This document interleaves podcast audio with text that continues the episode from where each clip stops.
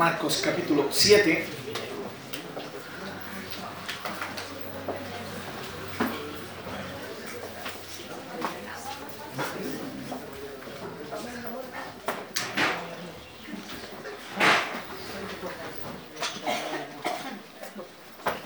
Gloria a Dios.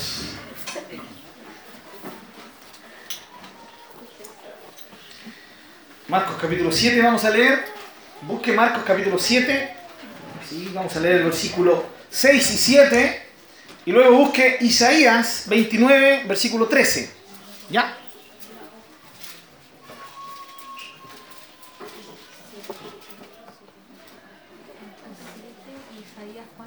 Isaías 29, 13.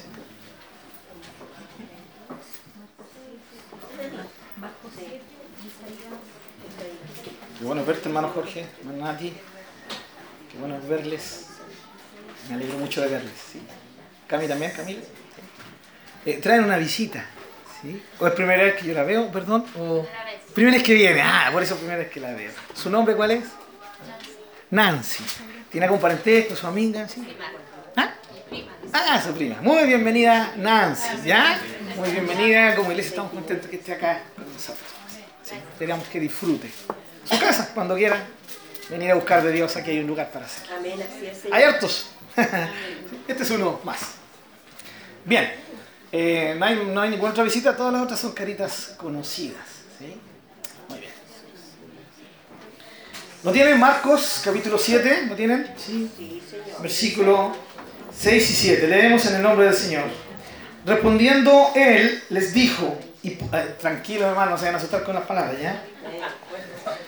Hipócritas. Bien profetizó de vosotros Isaías, como está escrito. Este pueblo de labios me honra, mas, oh, pero su corazón está lejos de mí, pues en vano me honran, enseñando como doctrinas mandamientos de hombres. Amén. Vamos a Isaías 29:13. Se fijaron que Marcos cita, bueno, Jesús cita a Isaías, ¿no? Vamos a ir a la cita que hace Jesús del libro de Isaías, el Antiguo Testamento, 29, versículo 13. Isaías 29, versículo 13.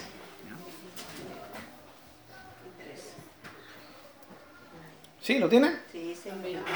Dice pues el Señor, porque este pueblo se acerca a mí con su boca y con sus labios me honra, pero su corazón está lejos de mí y su temor de mí no es más que un mandamiento de hombres que les ha sido enseñado. ¿Oremos al Señor? Gracias te damos, Señor, por esta tarde y esta mañana que hemos disfrutado ya en tu presencia. Gracias porque podemos venir ante ti para adorarte, exaltarte, Señor.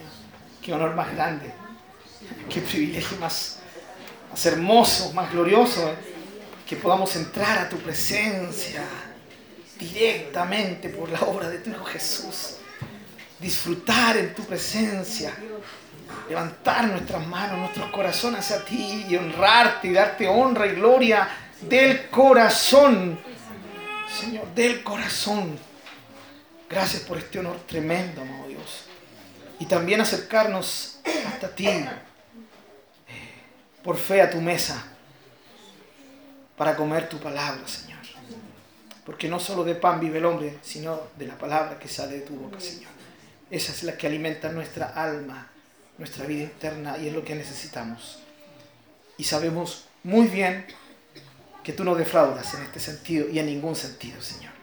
Y podremos irnos, Señor, alimentados, tocados, Señor, transformados, movidos, Señor, alertados por tu palabra. Gracias en el nombre que sobre todo nombre, en el precioso nombre de Jesús, quien hace posible todo esto. Amén. Amén.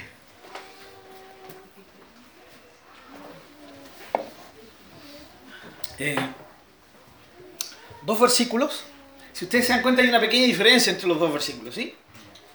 Eh, Jesús cita a Isaías y no es literal la cita, ¿ya? Porque la forma que se tenía, y aún se tiene esa forma, eh, de citar algunos, algunos dichos de personas, ¿sí? Generalmente se citan o literalmente o parafraseando.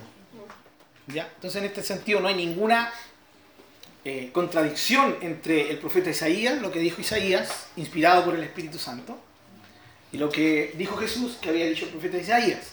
¿ya? En esencia es, es lo mismo. ¿ya? Eh, pero sí hay una pequeña variación que nos va a ayudar a entender algo en esta mañana o en esta tarde. Eh, esto es algo que Dios había venido poniendo en mi corazón hace tiempo atrás. Yo le estaba compartiendo la palabra de Dios en Romanos, ¿sí? Se fijaron que cambié de Romanos, ¿sí? Ya, ya salimos de Romanos, ¿ya? Eh, quiero partir diciendo esto de que hay, hay decepciones en la vida. ¿Estamos de acuerdo con eso, no? ¿Sí? ¿Hay alguien que nunca haya sido decepcionado en ningún sentido? ¿Alguien? Como para tocarlo así, ¿cierto? Que, que pasen las buenas vibras.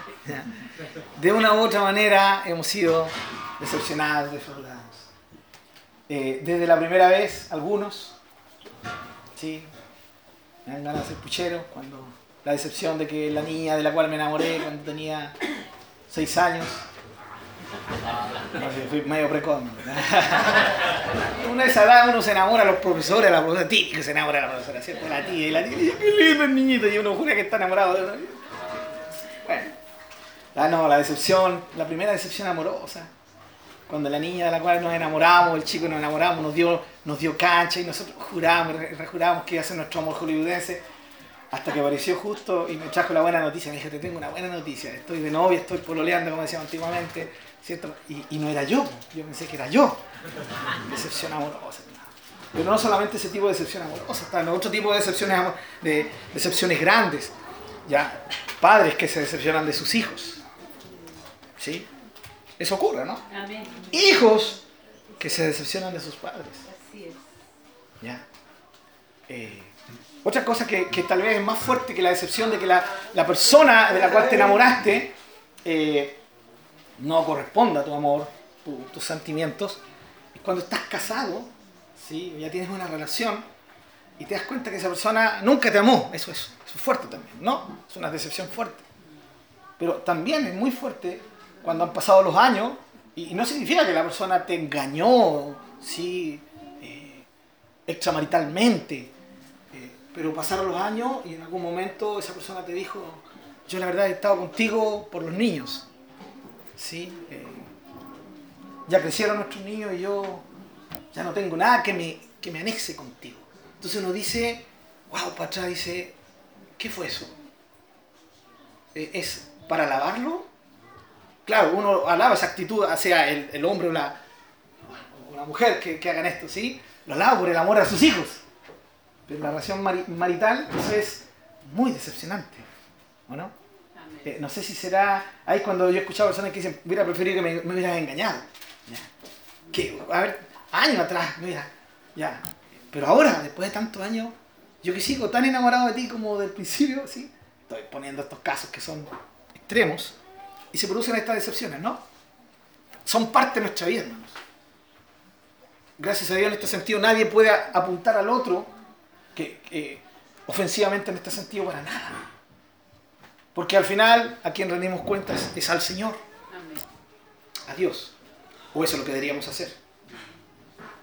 Entonces, ahí es donde nace el tema. Qué tremendo amor tuviste por nuestros hijos. De haberte negado a ti mismo o haberte negado a ti misma. Pero qué hipócrita fuiste conmigo. ¿Sí? Una moneda de dos caras. Simulaste. ¿Cuántas veces me besaste y, no sentías nada por mí? Por ejemplo, salimos al cine y aparentemente disfrutamos, pero nada era real. Eh, ¿Se imaginan a Dios sintiendo esto? Eh, mientras se imaginan a Dios sintiendo esto, viviendo esto, quiero aclarar algo. Al Dios que adoramos, nuestro Dios, dicho de otra manera, El único que existe. No hay otro. No hay otro. Ese ser único, perfecto, ese ser sublime, Dios. ¿Sí? El creador. Sí, Señor. El redentor. Es un ser único por muchas razones. Y una de las razones por las cuales Él es el es único. Porque es el único ser en la creación que no depende de nada ni de nadie. O sea, si todo dejara de existir, Él sigue existiendo. ¿Sí? Pleno, absoluto y eterno. Eh, y esto es una enseñanza que la Biblia nos da, hermanos. Pero este es, eh, este es el extremo de Dios. Porque ¿sabían que Dios es un ser extremista? Eh, Muy extremista, hermano. Eh, esta expresión, pero ¿cómo estamos entre chilenos? Sé que hay hermanos bolivianos medio nuestros ya, tantos años ya conocen toda nuestra jerga. Sí. Señor, hay veces que como que te vaya al chancho, ¿no? Sí. Te, te- fuiste al extremo, porque el Señor es capaz de... Hermano, imagínense, solamente imagínense a Jesús eligiendo a los doce apóstoles. ¿Ya? Alguien, alguien dijo por ahí que no, que fue el Padre el que le dio el nombre y no, Jesús no tuvo opción. Según Marcos, Jesús decidió él. ¿Sí? Él decidió quiénes eran. Según Marcos. ¿Ya? Y no hay, no hay problema entre Marcos y Mateo y Lucas y Juan. No hay ningún problema. Marcos es más enfático ahí. ¿Sí? Y díganme que no fue extremista. Escoge a un cobrador de impuestos, un antipatriota, un vendedor de patria. ¿Sí? Por un lado, nadie amaba a Mateo. ¿Quién quería a? Nadie. Mi vecino, el vecinito que me tocó. Cobrador de impuestos, ladrón, como él solo, mentiroso. Si traidor nos traiciona con los romanos. Esa era la perspectiva. Hay algunos que han tratado de defender a Mateo, diciéndonos que él no era así. Que, que él no era, eh, era cobrador de impuestos, pero no era de los malos. Hermano, no tenemos que hacer ninguna defensa a Mateo. Si el Señor llama pecadores, hermano. Amén. ¿Para qué queremos defender a Mateo? Dijémoslo así, mentiroso, ladrón como él solo era. Así llama el Señor a la gente, ¿no? Amén. O alguno lo llamó santito, conformadito. Sí. A nadie. El Señor vino a buscar a pecadores. Como dijo mi tocayo, de los cuales yo soy él. Primero. Primero. Primero. ¿Sí? Es cuando nos anteponemos, ante, ante todo. O sea, yo no puedo juzgar a nadie más. Y, y escoge a este hombre y después viene y escoge a otro, al otro extremo. A un tal Simón, el cananista. ¿Sí? O el celote. Ese era un frente patriótico Manuel Rodríguez. Se rieron todos los que tienen más de 40, obviamente. Los, los que tienen más de 80 no tienen ni idea que fueron. ¿Qué es lo que es ¿Es una asociación, una FP? Bueno, que recordamos años atrás, no años muy queridos en nuestro Chile, ya sabemos que eran los revolucionarios, el MIR, ya. O si vamos atrás para nuestra política aquí chilena, vamos a la historia de Chile, ya. El gran Lautaro, sí, un mapuche revolucionario, inteligente, admirado, no sé por qué no han hecho una película de él todavía, ya. Deberían hacer una película de Lautaro, tremenda, ganaría Oscar y todas esas cosas. Y, y eran revolucionarios, hermano. luego. ¿Hay un cómic, en serio, hermano? Bien, de, de ahí me da el dato. hermano. Entonces, eh, fíjense, y llama a este otro hombre a un revolucionario. A Simón, eh, ¿saben por qué le decían el celote? Porque celote viene de eso, de la palabra que se nos viene a la mente, celo. Era ultra religioso. ¿Sí? Ultra religioso. Él detestaba, odiaba con todo su corazón a los romanos. Lo único que quería es que algún día eh, se produjera una revolución y echaran a los extranjeros romanos de ahí que los estaban gobernando. ¿ya? Por lo tanto, entre Simón el celote y Mateo o el publicano no se podían ver. Eran como agua y aceite. No se pueden juntar, se odiaban extremo. Y el Señor los llama a los dos para que habiten juntos, para que anden juntos. Me imagino cuando los llamó y se miraron. Sí le ha pasado, ¿no? Cuando mira a alguien que usted odia o la odian y se siente de ojo a ojo, el, odio fluye así como, como un ki. Es tremendo, ¿no? Pero eso pasaba antes, espero. Porque ahora tenemos la paz del Señor. Es que vi algo que están riendo diciendo muy, muy del corazón, parece que todavía afecta. Cuidado con esto. ¿Ya? Imagínense, o sea, pero tuvieron que aprender durante tres años, tal vez tres años y medio, aprender a convivir juntos. Llegaron a amarse. El Señor es así de extremo. Y este, este Dios extremo del cual hablé, hermano, absolutamente independiente de toda su creación, trascendente a su creación, hermano, no se queda en ese extremo, se va al otro extremo y se manifiesta como un Dios tan personal, tan amoroso, tan amante, que es capaz de dar a su propio hijo por amor a aquellos que la aman. Y gente que no lo ama a él. Porque usted amaba al Señor antes de conocerlo. Alguien diga, yo amaba al Señor. Yo he escuchado gente que dice, oh, yo amo al Señor. Uh, yo amo a Jesús. Sí. Recuerden que la única forma de mostrar verdadero amor al Señor es con ellos. Con ellos. ¿Sí? Y es obedeciendo. Jesús fue muy claro. Recuérdenlo, nunca se olvide esto. Jesús fue claro, directo. Dijo, si me amas, guarda mis mandamientos, o como lo parafrasea mi hermana Laura, obedéceme. Si no lo obedeces, no hay amor verdadero. Podemos sentir ese amor, ese cariño, claro, pero amor verdadero por Dios no sentíamos antes de conocerlo. Hoy estamos en el proceso de que nuestro amor, ¿cierto? Producto de su obra en nosotros, se solidifique, se establezca y podamos, hoy día podemos decir, Señor, te amo. Sí, te amo, Señor. Quiero amarte más, como decía un antiguo himno. Mi, mi problema es que, aunque lo amo tanto, aún no lo amo lo bastante bien. Amo ese himno. Mano Rosalino, ¿se acuerda de ese himno, no? ¿Ah? eh, es, es tremendo, hermanos. Este Dios es el Dios de amor. Es el Dios de la santidad, que lo hace ser un ser absolutamente apartado de todo. Y es el Dios de amor que lo hace ser absolutamente cercano aquellos, como él mismo dijo, que le buscan a la humanidad. Y en este sentido, hermanos, yo quiero dejar claro, para entrar de lleno a esto, de que el Señor, al relacionarse con nosotros, Él, voluntariamente, soberanamente, decidió ser afectado. Ser afectado por sus criaturas, aunque suene fuerte, esto es así. Desde el momento que Él se relacionó, se entró en una relación con usted y conmigo, que somos personas, que somos falibles, que somos infieles, Él aceptó voluntaria y soberanamente ser afectado. Entonces cuando decimos que Dios, no, Dios, esto es una forma humana de decir correcto, una forma humana, pero está mostrando una realidad. Y vuelvo al ejemplo del principio, hermanos. Cuando les dije que pensaran en Dios siendo afectado por la hipocresía de alguien, ¿sí? Él escogió un pueblo, al pueblo de Israel. Pero de ese pueblo el Señor dice, este pueblo, de labios, con su boca me alaba, ¿sí? Pero su corazón, que es lo más importante, está lejos de mí. ¿Sí?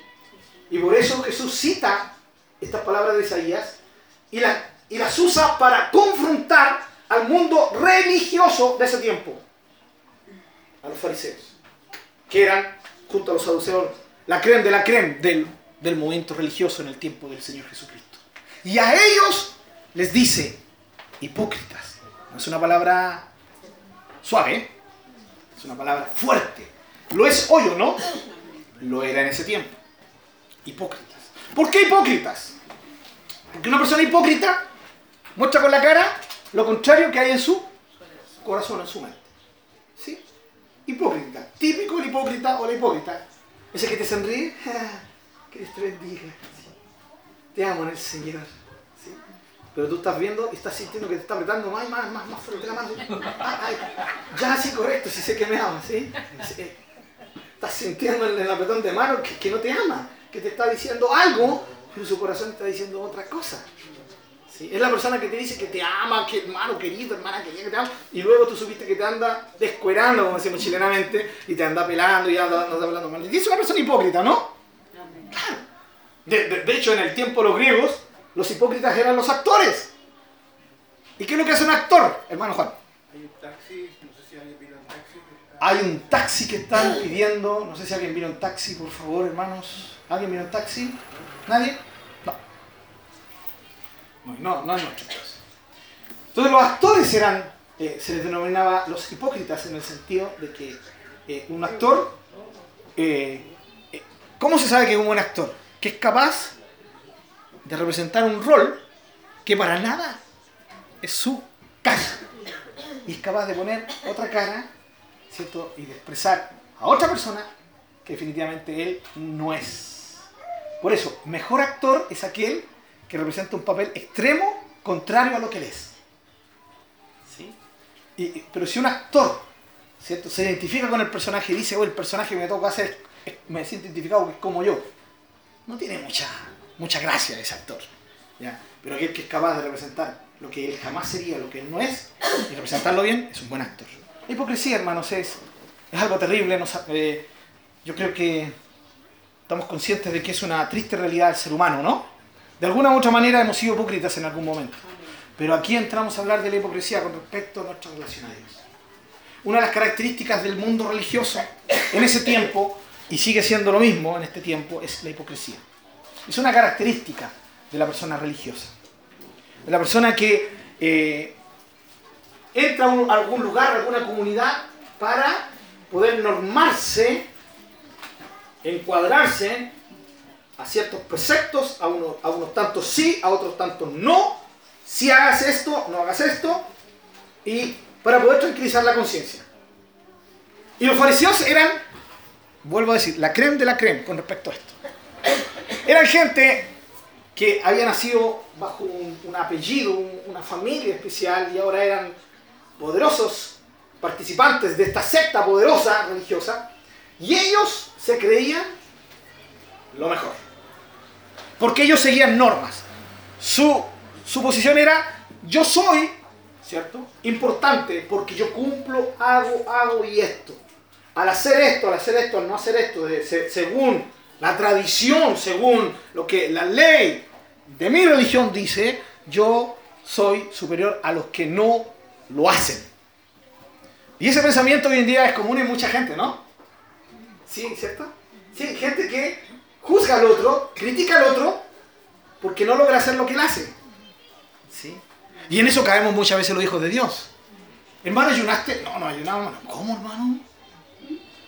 ¿Cómo tan carnal? Sí, ¿cómo no ayunaste, hermano? Yo ayuné, ya te llevo tres ayunos adelante, porque esta semana yo ayuné tres veces, tú no llevaste ni una. Eso, ya, hay que tener cuidado, hermano, si usted lo ha hecho, arrepiéntase. Me refiero a pegarse la quebrada porque ayunó, no que ayunó. ¿Estamos de acuerdo, no? Si usted ayuna, calladito, para usted, entre Dios y usted. ¿Sí? Hermano, estás ofrendando, hermano, estás diezmando, hermano, estás haciendo esto. ¿Y qué te importa?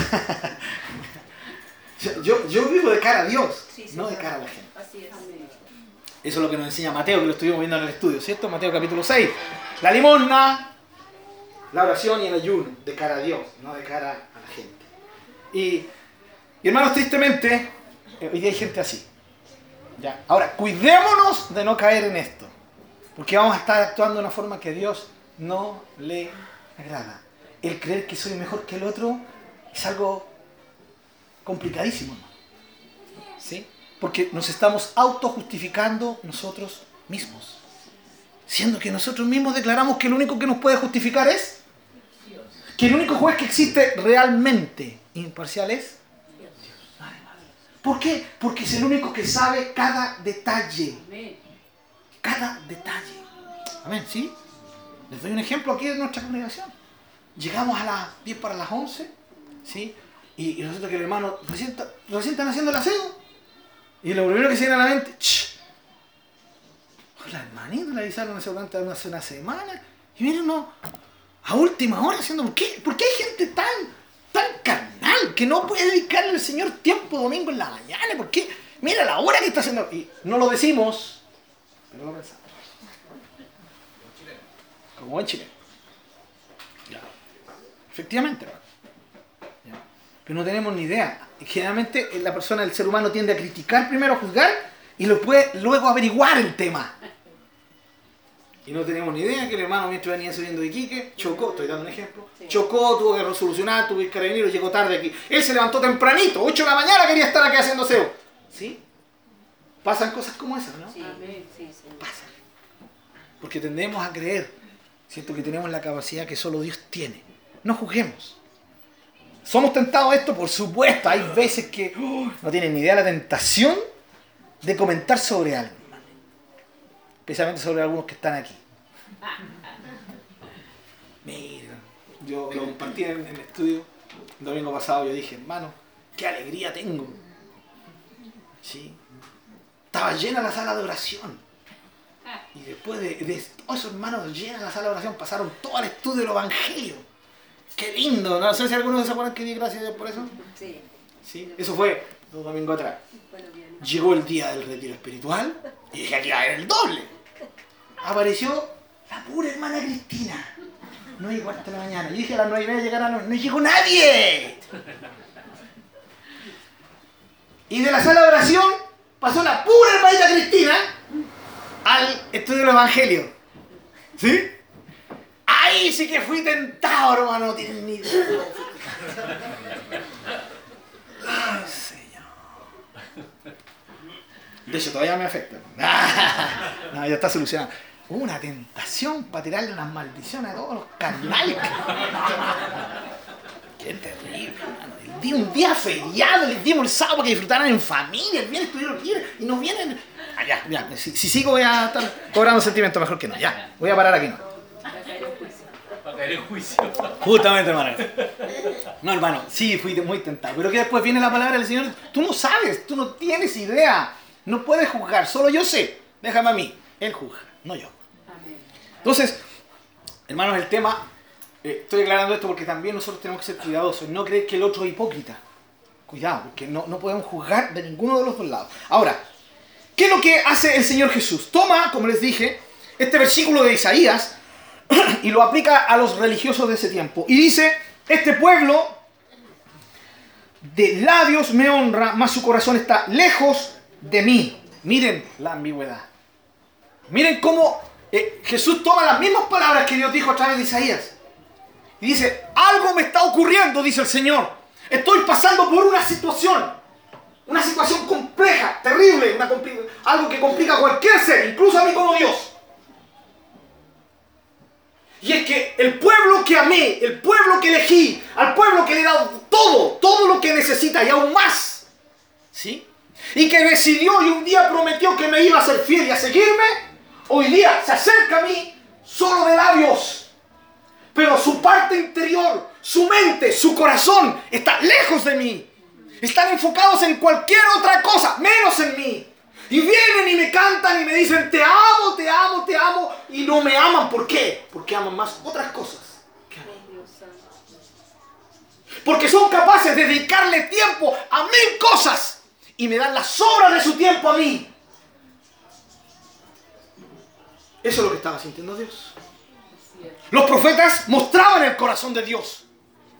Le decían al pueblo cómo estaba Dios, qué opinaba Dios, qué quería Dios.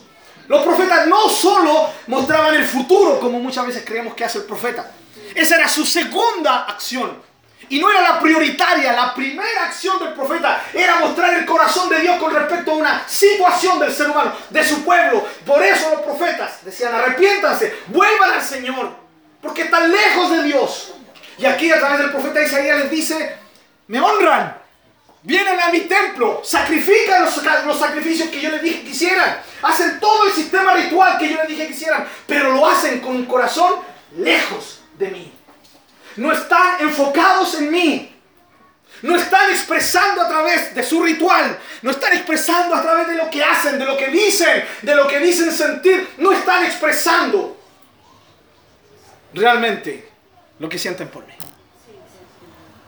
¿Se recuerdan que- cuando les di el ejemplo de la persona que ve que su cónyuge en algún momento, ya cuando crecieron los niños, dice ya, la verdad que todo este año, todos estos años han sido, qué triste, ¿no? Aquí está el Dios del otro extremo, el Dios que de una manera sobrenatural, que no es igual a nosotros, hermano, porque Él es Dios. Pero sí Él usa un idioma humano para que entendamos que sí Él se aflige. Hermanos, cuando el Señor dijo a través del profeta Isaías esto, ¿cómo creen que estaba el corazón de Dios? ¿Sí? Y ahora Jesús toma eso y se lo enrostra a los religiosos del tiempo de Él. ¿Y, y en qué sentido? En el sentido de que los religiosos de ese tiempo habían cambiado, los mandamientos legales de Dios, los mandamientos directos de Dios, en tradiciones de hombres, enseñanzas humanas, ¿sí? humanas. Y es posible hacer eso, hermano. Cambiar un mandamiento de Dios, la expresión de la voluntad de Dios y transformarla en algo humano. Claro que sí. Y estos personajes eran expertos en eso. A través de años y años y años y de siglos, transformaron mandamientos claves de Dios en meras tradiciones humanas. Tradiciones humanas. Y Jesús les enrostró que ellos cambiaron el mandamiento de Dios por sus tradiciones humanas. Y él cita uno de los ejemplos más fuertes de ese tipo. Según Marcos, y lo vimos el día viernes en el estudio, Jesús dijo, ustedes saben que la ley dice, honra a tu padre y a tu madre. ¿Sí? Y honrar no significa solamente reconocerlo, significa dar todo lo que para que ellos estén bien, en buena condición, cuidarlos, amarlos profundamente. ¿Ya? Eh, pero, ¿qué han hecho ustedes? Ustedes cambiaron el mandamiento. Y cuando su papá y su mamá vienen donde ustedes y le dice, hijo, estoy en una mala situación económica, ¿tú me podrías ayudar? ¿Ustedes qué es lo que hacen? ¿Ya? Ustedes dicen, ¿sabes qué viejo? Vieja, lo siento, yo, yo te amo, te amo. Tú sabes, me tuviste nueve meses, en tu guatita, mamita, pero hay un problema. Eh, con lo que yo te puedo ayudar, yo se lo dediqué a Dios. Pero hijo, ¿sabes qué? Estoy muy necesitado. I'm sorry, papá. I'm sorry, papi, pero mi ofrenda es, es de Dios. No, no puedo usar esta ofrenda porque es para Dios. Como dijo Marcos, es corbán, ofrenda a Dios. Y Jesús dijo, y de esa manera anulan el mandamiento de Dios, ¿sí? Con esa tradición que jamás la, ley quiso decir, jamás la ley quiso decir, honra a tu padre y a tu madre, y cuando le traiga la ofrenda a Dios, aunque veas que tu papá esté necesitado, si tienes algo que dar a Dios, no se lo des a tus papás, sino dáselo a Dios. Como si Dios necesitara algo. ¿Usted cree que Dios necesita nuestra mercadería, de nuestras ofrendas? Él es el Señor de aquello, hermano. El Señor es dueño de su billetera, es dueño de su, de su chequera electrónica, de, de, lo que sea, de la, las monedas que están ahí en su bolsillo. Dios es dueño de eso. También de las que están aquí. Bueno, ya también. Sí, ya son de mi casa, que no es ni mía tampoco. ¿Es dueño, no? Bueno, yo sé que no todos me van a decir a mí. Ya. Pero no importa lo que usted piense. Dios de arriba dice, pobrecito, él sigue creyendo que es dueño de todo lo que tiene. Él es el dueño, hermanos. Él es el dueño. Y bueno, los que hemos entendido esto nos gozamos, nos alegramos, por eso me alegro, hermano. Si yo no conociera al Señor estaría rechito, ¿sabes qué otro es el dueño de mis cosas? El dueño de mi esposa, el dueño de mi hijo. Pero Él es el dueño de mi vida, partiendo por mí y por todo lo que tengo. Entonces, hermano, ¿cómo esta gente cambiaba, tergiversaba y comenzaba a añadir a los mandamientos de Dios tradiciones? Y hoy día, hermanos, nuestra iglesia evangélica está llena de tradiciones que contradicen los mandamientos de Dios. ¿Sí? Sí, hermano.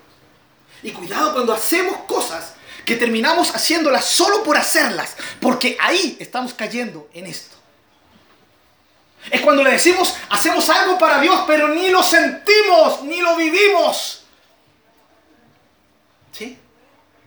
¿Le ha pasado eso, no? ¿Alguno? ¿Alguno?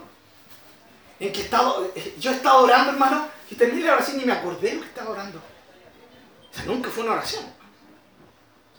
Fue hablar, hablar, hablar. Vanas palabras, no sirvió de nada. Hermanos, cambiar mandamientos de Dios, modificarlos para que nosotros podamos conseguir beneficio a través de eso, cuidado. Y eso está ocurriendo hoy día. Y perdónenme, hermanos, porque tengo que ser, como uno de los pastores de nuestra iglesia, ¿sí? tengo que tocar este hacer este paréntesis. Ustedes han sabido en las noticias de cosas terribles que han ocurrido en algunas iglesias evangélicas, ¿no? Es triste para mí decirles que ese no es el único caso, que seguramente van a seguir descubriendo otros casos. ¿Ya? ¿Y por qué yo tengo que tocarlo? Porque quiero, quiero cuidarlo a usted. ¿Sí? Ahí es cuando la religión impera sobre la relación con Dios. ¿Sí? Cuando un hombre cree que es digno de hacer cosas por sobre la palabra de Dios. ¿Sí? Así directo quiero ser, hermanos, para que entiendan. Bueno, si algún día nosotros los ancianos, los pastores de la iglesia, hiciéramos algo directamente en contra de la palabra de Dios, usted no dude en llamarnos la atención, en oponerse. Pero cuando hacemos cosas que son en contra claramente de la palabra de Dios, no suposiciones suyas. ¿Sí? Si algún día yo me parara aquí y le enseñara a usted una doctrina que usted sabe que es antibíblica, usted levante su mano en medio del culto y dígame, hermano, estás equivocado. Tú mismo lo enseñaste años atrás, eh, ustedes mismos lo han enseñado, yo lo, lo comprobé en la palabra de Dios y lo que tú estás enseñando es incorrecto. ¿Ya? Ahora, cuidado, que para hacer también eso hay que estar muy seguro de lo que estamos haciendo. No adelantar la mano y después resulta que no es lo que usted pensaba, que ahí doble complicación. Está interrumpiendo el culto, el estudio bíblico y con algo que no tiene ni base, por mano, ¿ya? Porque hay algunos que, que están ansiosos de levantar la mano, ya me dio la oportunidad. Hermano, la cara ya. ¿Sabes cuando uno le dan ganas acá que levante la mano? ¡Fah! Sí. Saber cuándo lo hacemos, hermano. Ahora, obviamente, una forma de decir que usted levante. Mejor es esperar al pastor allá afuera o aquí adentro, hermano, quiero hablar contigo. ¿Sabes que Esto y esto. Ningún problema, para eso estamos los pastores, hermano. Pero vuelvo al punto. Cuando se enseñan aparentes doctrinas bíblicas como doctrinas de Dios. Como por ejemplo, eh, para nuestras visitas, nosotros, nosotros creemos en el diezmo, pero no de la manera que muchos creen. Quiero dejar- para que después no digan, ah, me, estoy vendiendo la, la romana, esto no. No obligamos a nadie a diezmar. ¿Sí? La persona que, que diezma es porque Dios lo ha puesto en su corazón. Amén. No creemos que es una ley de Dios, no es neotestamentaria como una ordenanza para nada, pero hay gente que tiene su corazón diezmar y lo hace. ¿Sí? Amén. Pero cuando nosotros tomamos una enseñanza como el diezmo y la hacemos ley, y más encima la aplicamos mal, cuidado hermano. Recuerda que estoy en un paréntesis, ¿ya? Cuando yo digo que el diezmo es para el soporte exclusivo del pastor, cuando yo digo que el Antiguo Testamento, ¿sí? en ese sentido se aplica el Nuevo Testamento, y en el Antiguo Testamento el diezmo era para los levitas, y ahora los nuevos levitas son los pastores, son la clase sacerdotal, ¿sí? son la elite que tiene la iglesia, todas esas ideas son anti-Biblia. Porque hoy en día no hay un grupo elite de sacerdotes. Todos los que hemos creído en el Señor somos sacerdotes Amén. y sacerdotisas llamadas a lo- adorarlo, a ministrar para Él. Todo, amén. ¿Usted creyó en el Señor? Bien, usted es un sacerdote, una sacerdotisa. Amén. ¿Ya? Y, ah, entonces alguien dirá, ah, entonces el pastor es el sumo sacerdote. No, no, hermano, el sumo sacerdote es uno solo, Jesucristo. Y a su nombre sea la gloria. Todos, partiendo por eso. Segundo, hoy día ya no hay levitas espirituales. Es una ocurrencia del ser humano. No. Somos parte de la iglesia. No somos judíos espirituales. Somos gente que no es judía, que fue llamada por el Señor y fue injertada. ¿Sí? Fue injertada al remanente de Dios. Hay una gran diferencia. Cuidado, porque en esto han caído muchos errores, ¿sí? No, yo soy un judío espiritual. Por eso, ¿cierto? Ya no llamo a Jesús el Cristo. Ni, ni lo llamo Jesús. Ahora le digo Yeshua. Y nada de Cristo, porque Cristo es griego y, y Yeshua fue hebreo. Así que Yeshua Hamashiach. Qué lindo, hermano. Si usted quiere disfrutar el hebreo, disfrútelo. Pero enseñar una, una doctrina, ¿sí? De eso, ahí está el error. Amén, ¿o no? Si usted quiere decirle Yeshua Mashiach, di- Yeshua Mashiach, dígale, hermano. Hable en hebreo. ¿Quiere hablar en lengua? Hable en lengua. Pero no exijamos a otros. Cosas que en la Biblia no se nos enseñan. Hermanos, y vuelvo al tema, porque este es mi punto. Cuando se dice y se enseña a la iglesia de que el diezmo debe ser para los levitas, ya dejé claro, para, para la clase sacerdotal, ya dejé claro que eso no es. ¿sí? Segundo, ¿de dónde sacaron que el diezmo era exclusivamente para los levitas? Eso no, no, no dice el Antiguo Testamento. Y yo sé que usted lo sabe, ¿no? ¿Para quién era el- para qué se usaba el diezmo? Está bien, para cubrir la necesidad de los, levitas, porque los levitas eran una, una tribu especial que no trabajaban porque se dedicaban exclusivamente a Dios. En ese tiempo. ¿Ya? ¿Pero era solamente para ellos? No. Los diezmos iban a un fondo común. ¿Sí? Y de esos diezmos tenían que ayudar a los levitas, pero también tenían que ayudar a quién más? A la viuda. A la viuda, al huérfano, al pobre en general y al extranjero. ¿Sí? Ahora, al extranjero que no tenía cómo poder sobrevivir. Siempre enfocado en la gente necesitada. Entonces, cuando en una iglesia se enseña que el diezmo es para el pastor y todo tiene que ser para él, eso es antibíblico. ¿Me está escuchando, no? Si usted tiene algún, alguna discrepancia con esto, podemos hablarlo después, si quiere, ¿ya? Eh, no hay ningún problema. Pero eso es lo que claramente la Biblia dice. El diezmo era una instancia, una ofrenda especial en la antigüedad, donde demostraban los israelitas que todo lo que ellos tenían y lograban tener era, de Dios. Dios les daba esa bendición. Pero esa forma de demostrar, de ofrendar y de honrar a Dios, de agradecer a Dios por sus bienes, era para sostener al levita, o sea, a la familia sacerdotal, a la viuda, al huérfano, al pobre, al extranjero, al necesitado. Dios siempre pensó en que el hombre debe ayudar a su prójimo. ¿Me está escuchando? Amén. Por eso ocurren estas cosas. Por la religiosidad, cuando se toman enseñanzas bíblicas y se transforman, ¿se dan cuenta? Como lo que pasaba con los fariseos, ¿ocurre hoy en día también? Por eso, un pastor, hermanos, no puede, no puede recibir todos los diezmos de una iglesia donde hay 1500 miembros, hermano. Donde hay, hay 10 que son doctores y 5 que son abogados. ¿Qué otra profesión ganarte? 10 mineros, especialmente después los arreglos de, problemas ahí. ¿ya? Maravilloso, hermano. Ahora, ¿saben qué? Uy, sería rico que fuera así. no, hermano. No es así. Eso no es bíblico. El diezmo debe ir a un fondo común. Sí que se, se diezma. Si la iglesia no, no cree en el diezmo, hay problema. Toda la ofrenda al diezmo, ¿sí- ¿cierto? Al, ahí al, al foso común. Y de ahí se hace para repartir a la gente que necesita. ¿Me está escuchando, hermano? ¿Sí? Cierro el paréntesis. Espero que haya quedado claro. Y ese es solo un ejemplo de las cosas que hoy día se hacen religiosamente, producto de mala interpretación, o de que la tradición, o, de que cuando uno dice, no, es que mi denominación se hace así. ¿Y por qué se hace así? Eh, porque mi pastor me lo enseñó, y uno va donde el pastor, pastor, ¿quién te enseñó esto? No, es que porque mi pastor me lo enseñó, ah, llevamos al pastor, y, no, es que a mi pastor, ya, ya no podemos preguntar porque el viejito ya se murió ya, no podemos seguir para atrás, ya, y tenemos prohibido hablar con muertos, y no podemos... Listo, y ahí nos quedamos. Pero vamos y tomamos un libro de la historia de esa denominación, porque hay, ¿cierto? Y usted se, se da cuenta de dónde partió. Partió con una mala enseñanza, partió con un mal enfoque, con una tergiversación de doctrinas claras de la palabra. Cuidémonos eso, hermano. Amén. Por eso, ninguna denominación, ninguna iglesia local es perfecta. La que es perfecta es la iglesia de Cristo. Amén. La unión universal, invisible, de aquellos que hemos creído en el Señor. Amén. Nosotros como iglesia local somos eso, somos una iglesia local, con imperfecciones, con trancas. No, si usted ha venido por visita creyendo que esta es la iglesia perfecta, olvídelo, querida visita. No somos la iglesia perfecta. Estamos enfocados en hacer lo que creemos que Dios nos ha dicho. Nos esforzamos por eso. ¿Sí? Nos esforzamos. Porque cuando yo recibo al Señor, entro a ser parte de la iglesia del Señor, que es su cuerpo, manifestado a través de todo el mundo. ¿Eh?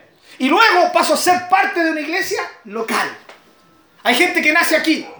¿sí? Luis nació hace dos semanas, tres semanas atrás, más o menos, ¿cierto Luis? Aquí. Aquí hizo su decisión por el Señor. Acá también han nacido varios de ustedes, ¿o no? Pero hay gente que no nace en una- dentro de un templo. Hay gente que nace en su casa.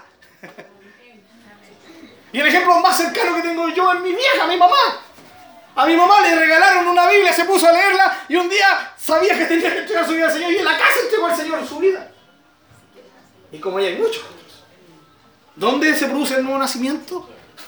Donde el Espíritu Santo nos lleva, hermanos. Puede ser en el camino, puede ser en un auto, puede ser en el campo. ¿Tiene que ser en un templo? No es necesariamente, hermano. No es necesariamente. Amén. ¿Pero qué? Nosotros hemos ido cambiando doctrinas. De hecho, hemos cambiado la doctrina de la iglesia del cuerpo de Cristo por el templo.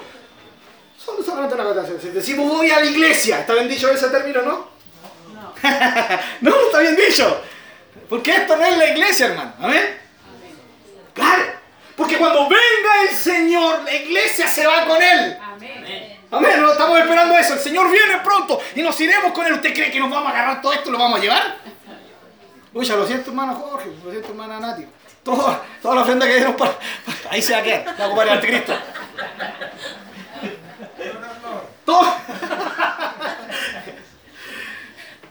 Cuidado con decir, ah, entonces no pienso ofrendar más. Estoy invirtiendo al anticristo. No, hermano, mientras estemos aquí, tenemos que seguir ofrendando para la obra del Señor. ¿ya? Si quiere más, más, saber más a fondo de esto, vaya a los estudios, por mano, vaya a los estudios los días viernes, ¿ya? este día martes. ¿ya? Bien, entonces, esto, hermano, son cuando cambiamos estas cosas, y hay muchas, estaría hablando toda la mañana, toda la parte de la tarde sobre esto, pero no quiero extenderme. ¿ya? Cierre paréntesis. Y ahora voy a Isaías, donde estuvimos leyendo. ¿Se acuerdan? 29.13. Aquí el contexto en que habla Isaías, que es la cita de Jesús, no le está hablando solo a los religiosos, le está hablando al pueblo en general. ¿Sí? Al pueblo en general. Y a ellos, y de ellos dice, porque este pueblo se acerca a mí con su boca y con sus labios me honra, pero su corazón está lejos de mí. Hermano, ¿se puede hacer esto? Tristemente sí. Tristemente podemos estar mostrando una cara hacia Dios. Pero que es diferente lo que está aquí en el corazón. Así, hermanos, como nadie puede juzgarte, nadie, por tu condición espiritual, porque solo Dios la sabe, ¿sí? Y tú, de la misma forma, tienes que recordar que Dios sí puede llamarte la atención, encararte, porque Él conoce tu corazón. Mi hermano, permítanme ser gravoso en esto. Pero, amado, tenemos que aprender. Tenemos que aprender, hermanos. Hay veces que uno escucha, hermanos, decir, hermanos, que ¿por qué la gente no alaba al Señor el día domingo? Yo quisiera que levantáramos las manos, que hiciéramos esto y, todo esto, y, que hubiera más expresión de alabanza. Pero uno de repente ve a esos hermanos que reclaman por eso, y ni ellos levantan la mano el día domingo, hermano. Sí. Ahora, ¿qué significa? ¿Que yo para cantar siempre tengo que llorar? No. ¿Qué significa que yo para adorar realmente y alabar al Señor el día domingo tengo que por obligación levantar mis manos? No. Solo Dios conoce tu corazón. Solo Dios. ¿Sí? Pero recuerda, Dios sabe la intención de tu corazón. Amén. Nadie te puede juzgar. Pero hay uno que sí lo puede hacer. Dios está pesando, hermano. Cada vez que cantamos, cada vez que cantamos una alabanza, Dios está viendo nuestro corazón. Y yo debo cuidarme de que llegue el día domingo y la cante la canción solo por cantarla. Y ahí donde digo, no, esa canción no me gusta. No, no, muy comercial. No, no, muy fome la canción. Hermano, es la letra. ¿Sí? Hermano, la iglesia ha sufrido esto, ¿no? Años atrás comenzó, comenzó todo el movimiento de alabanza y de adoración y dejaron atrás los himnos. Que tenemos como pega a los músicos ingresar nuevamente himnos. ¿Ya? Ahora, hay himnos, himnos de lamento también, hermano. ¿Sí? Donde himnos que uno canta y sale más deprimido. va a la casa con un himno. Entonces muchos se enfocan en eso. Pero hay himnos preciosos, gloriosos. Pero mi tema no es defender los himnos. ¿ya? Ni tampoco irme en contra de los nuevos cantos. ¿ya? Todo si nosotros logramos enfocar nuestro corazón al Señor, todo sirve para cumplir el fin de honrar a nuestro Dios. Amén, ¿no? Un himno que tiene profundidad escritural, pero un canto nuevo, ¿sí? Que también tiene profundidad y se basa en la escritura. Pero el problema no está si es linda la melodía, si es himno o no himno. El problema está en tú y en mi corazón. Nadie dijo nada. ¿Por qué? Porque somos tan humanos que si trajéramos al pastor Raúl y lo pusiéramos a dirigir la alabanza. ¿Por qué se ríe hermano Checho? Pastor Raúl fue el hermano Checho el que se rió.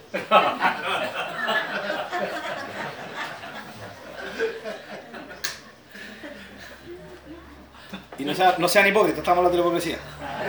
Lo verían aquí y dirían, ah, venimos ante ti, Señor. Ah, sí, esa fue la hermana Graciela. Sí. Pero es que esa es la única canción que puede ser pastor se sabe. Bueno, aprendió a tocar bien, toca muy bien la guitarra, hacían a otros con manos, ¿sí? Bueno, y ¿saben qué? Perdónenme que se lo diga, que sea grabado en esto, pero esto es, esto es lo que tenemos que entender.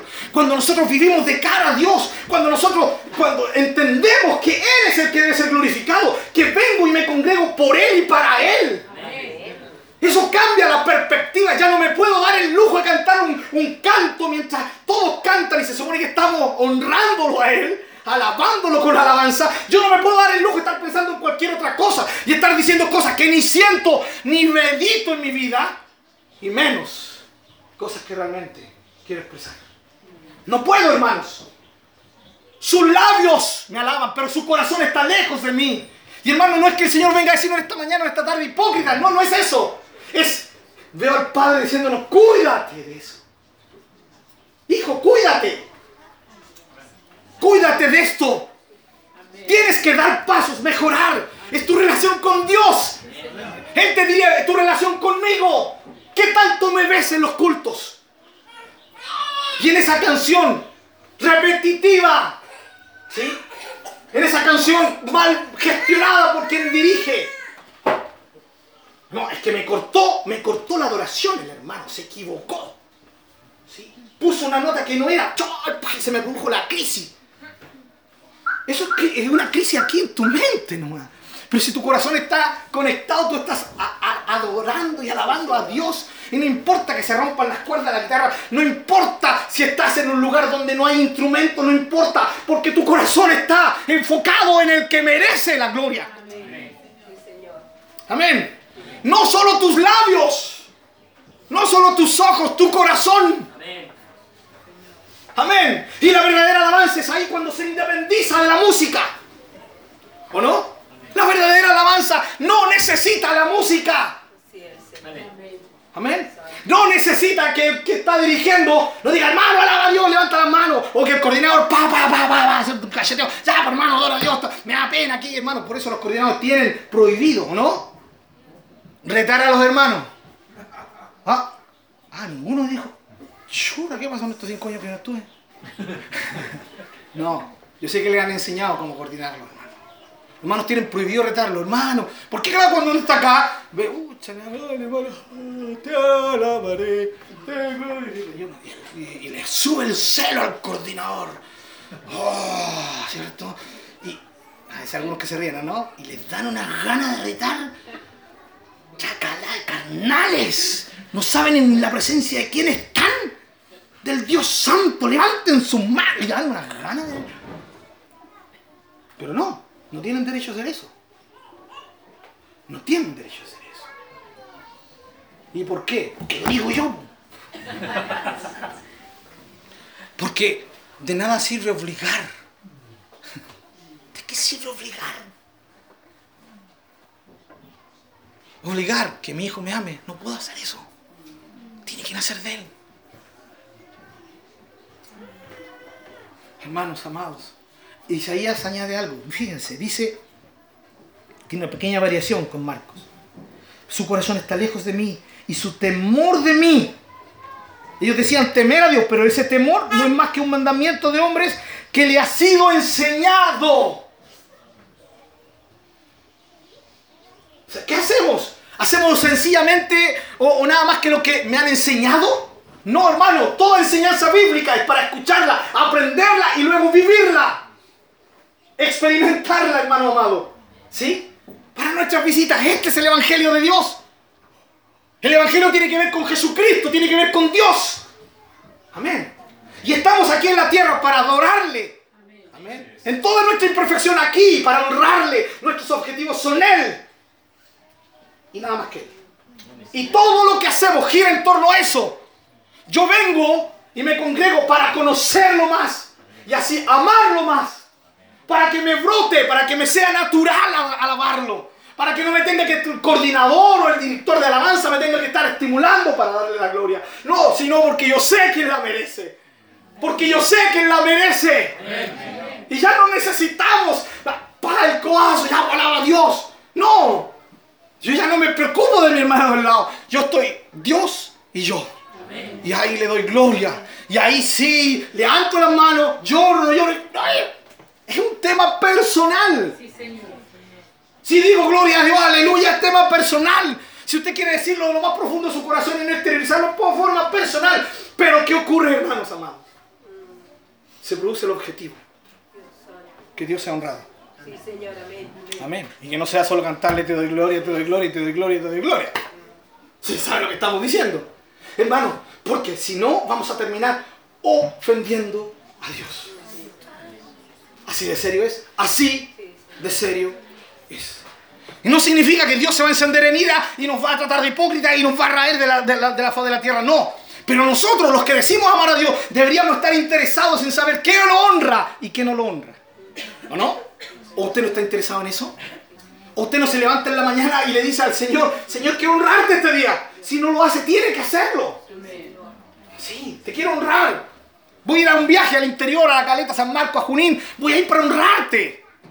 Voy a dedicar un día, Señor, una vez, dos veces al año para honrarte. Y voy a ir a un viaje, pero para honrarte, para darte gloria a ti. Esto, esto trata de Dios, hermano, de nada más. Aún la gran misión que tiene la iglesia. ¿Cuál es la gran misión? ¿Ah? Y de predicar el Evangelio. Para los que no sabían, ¿ya? Vayan y prediquen el Evangelio. Dar testimonio. Aún esa que es la gran misión de la iglesia. Que es ser testigos del Señor. Que la gente conozca, que las naciones conozcan al Señor. Por eso estamos orando cada día domingo por misiones. Para que se extienda, para ser parte de esta obra. La obra del Señor se extienda. Aún la misión del Señor se basa en que Dios es el centro. Porque yo predico, yo evangelizo, primero que nada, porque me fue impuesto un mandamiento. Anda, predica, haz discípulos. Y yo le estoy obedeciendo a Dios. Y en segundo, el otro gran mandamiento. El primero es ama a Dios. Y el segundo es ama a tu prójimo. ¿Cómo yo voy a estar de brazos, de brazos cruzados sabiendo que hay gente que se está muriendo sin haber conocido al Señor? Algo tengo que hacer. Si Dios no me llama a ir, me quedo aquí orando, tomando en serio una intercesión por esa gente que se está perdiendo. La gran misión se enfoca en Dios, en su gloria, en su honra. El Dios eterno, independiente de todo, amó tanto a la humanidad que dio a su Hijo, para que todo aquel que en Él cree no se pierda, mas tenga vida eterna. El que no ha entregado su vida al Señor, tristemente, el que no ha rendido su vida al Señor, el que no ha recibido al Señor en su vida, el que no ha hecho un pacto con el Señor, está perdido aún. Está lejos de Dios. No importa cuánto venga a la iglesia o al templo, como hemos corregido. No. No importa cuán amigo sea, no importa si tiene papá, mamá, evangélico o cristiano, entre comillas. Si tiene hijos, no sirve de nada decir, no, mis hijos están orando por mí. No sirve de nada.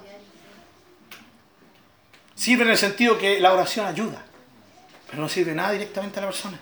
La persona tiene que rendir su vida al Señor. Tiene que venir arrepentido de sus pecados y entregarle su vida al Señor. ¿Sí? Eso fue lo que Dios, de lo que Dios nos convenció. ¿Cierto Luis? Porque fue Dios, ¿no? Nadie más.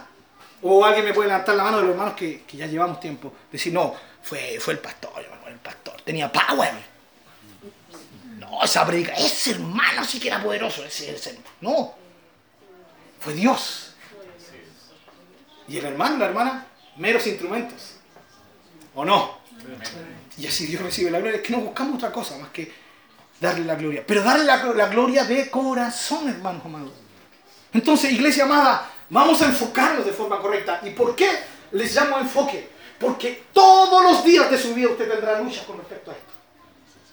Es fácil deslizarse paso a paso, paso a paso, paso a paso. Y a caer en un estado donde lo que yo hago, donde mi temor a Dios es nada más ni nada menos que algo que me enseñaron, pero que no vivo. Levantémonos para vivir. Dios es un Dios de experiencia. Nuestro Dios es un Dios de experiencia. Amén. Tenemos que experimentarlo. Usted se va a tranquilito a la casa. Nadie lo puede juzgar si viene o no viene a los estudios. Nadie lo puede juzgar si alaba, si levanta o no levanta la mano. Nadie lo puede juzgar por eso. Se puede ir tranquilo. Amén. Y el que lo hace, tiene que arrepentirse. Pero cuidado. Que hay uno que sí sabe. ¿Sí? Hay uno que sí sabe. Y ese que sabe es el más importante. Aunque me estuvieran juzgando correctamente, ¿de qué vale? No sirve de nada. El juicio del que vale. Y el llamado a atención, aunque usted no lo crea, hermano, y espero no haberme equivocado en el énfasis que le di, eh, el énfasis de esta predicación es Dios nos ve. Mi vida cristiana es delante de Dios. Y debo cuidarme de no estar alabándole, honrándole, teniéndole solo de labios, sino enfocado mi corazón en Él. Que todo lo que está aquí adentro se manifieste, se enfoque hacia allá, hacia Él y ante nadie más. Eso hará que usted sea parte ¿sí? de los miembros de una iglesia del Señor. Pero es Dios. De Él debemos depender, de nadie más. Amén. Amén. Si se caen los líderes religiosos, si vemos desprestigio en la televisión, eso no nos afecta, Amén. porque mi tema es con Dios. Amén. Ni Dios lo quiera. Si algún día cayera, Pastor Pablo, si alguna vez fallara, ¿sí? Dole- dolería, por supuesto, porque es nuestro hermano, hay alguien de aquí, pero duele, nada más. Yo sigo adelante, porque mi pacto fue con Dios. Porque mi relación es con Dios. Porque vivo de cara a Él no de cara a lo que diga la gente. Y aquí, solo aquí es cuando alabo, canto con todo el corazón. Amén. Y vuelvo a decirle, no tiene nada, y usted no se preocupe si usted levanta las manos, están todos levantando las manos y usted no, no, eso no tiene nada que ver. El corazón. Amén. Tiene que estar asegurado de que lo que está haciendo, está haciendo para el Señor y que no es solo un lindo dicho canuto, evangélico o cristiano. No, el Señor lo es todo para mí. ¿Lo es realmente? No, mi vida es el Señor. ¿Lo es? No, esto yo lo hago para Dios. ¿Realmente lo es? Solo Dios y usted lo sabe. Y si usted tal vez está equivocado y no sabe si lo está haciendo de corazón, pregúntele a Dios. ¿Usted cree que Dios no le va a responder? Recuerden, el estímulo de esta mañana, de esta tarde, hermanos, la palabra de Dios es de corazón a Dios. Cuidemos esto, hermano. Cuidemos de no caer y llegar a ese punto triste donde esta palabra nos corroa el alma. Porque he llegado a caer al punto de que solo mis labios honran a Dios y no mi corazón. Que Dios nos libre. Que Dios nos libre. Líbranos, Señor. Oremos. Líbranos, Señor, por favor. Líbranos, te pedimos. Señor, hoy día nadie nos puede juzgar. Ni nunca tendría que haber sido así. Solo tú. Ahora sabemos que puede, tú puedes hablarle a algún hermano, un hermano mayor, que nos ayude. Pero enjuiciar la condenación nadie, Señor. Puedo acudir a un hermano mayor, por supuesto. Pero Señor, hoy día nos hemos centrado en esto. Creo que tú nos has llevado a centrarnos en esto. De cara a ti, mirándote a ti, pensando en ti, sabiendo que tú nos estás conociendo, sabiendo que tú estás ahí examinando nuestro corazón. Queremos hacer cada cosa para ti. Líbranos, líbranos de la hipocresía. Líbranos de la religiosidad hipócrita, que hace cosas para ser visto, que hace cosas para que le aplaudan, que hace cosas, Señor, para motivar humanamente o carnalmente tu obra. Señor, permítenos no luchar por lo que no hemos sido llamados a luchar y enfocarnos a lo que sí hemos sido enfocados, que es a vivir de cara a ti, cada día, cada instante, cada momento. Que cuando fallamos, te miremos a ti. No estemos preocupados si nos vieron o no nos vieron, Señor. Te mirarte a ti con un corazón humillado y pedirte perdón por haber fallado, Señor. Pero de cara a ti, Señor. Y si hemos hecho algo bueno, esperar que solo tú nos veas y que tú nos, nos des alabanza. Que la recompensa venga de ti y no del hombre. Señor, no queremos fallar como falló Israel. No queremos fallar como fallaron los religiosos de tu tiempo. Que cambiaban, Señor, la excelencia de vivir para ti, cara a cara, Señor. En comunión directa contigo. La cambiaban por sistemas religiosos. Señor, líbranos a nosotros. Líbranos como iglesia, Señor, como iglesia local. Porque hay trabajo que hacer, Señor. Y, y no podemos desenfocarnos porque si no, eh, no haremos el trabajo correctamente. Porque si no, no podremos cumplir para ti como debemos. Y porque no podremos alabarte como tú mereces ser alabado. Señor, permítenos no fallar en esto. Líbranos, te lo pedimos. Y Señor, queremos irnos con el corazón agradecido, porque Dios, tú nos estás viendo. Y, hoy lo que vamos a hacer más adelante, lo hagamos mirándote. No, ¿habrá algún honor más grande que esto, Señor? Creo que no hay ninguno. No hay ninguno más grande que hacer las cosas mirando al Dios eterno, al Dios creador. Eres el que importa. Tú y nadie más, Señor. Y a ti la gloria y el honor por los siglos de los siglos. Amén. Amén. Qué lindo, hermanos. Una relación real, individual, con Dios. Si usted encuentra que hay algo más glorioso que eso, ah, no, perdido que tiene. No hay nada más glorioso que esto. ¿Cuántos pueden decir gracias, Señor? Ah, Gracias, Señor, por este privilegio tremendo. Amén. Hermano, vamos a hacer.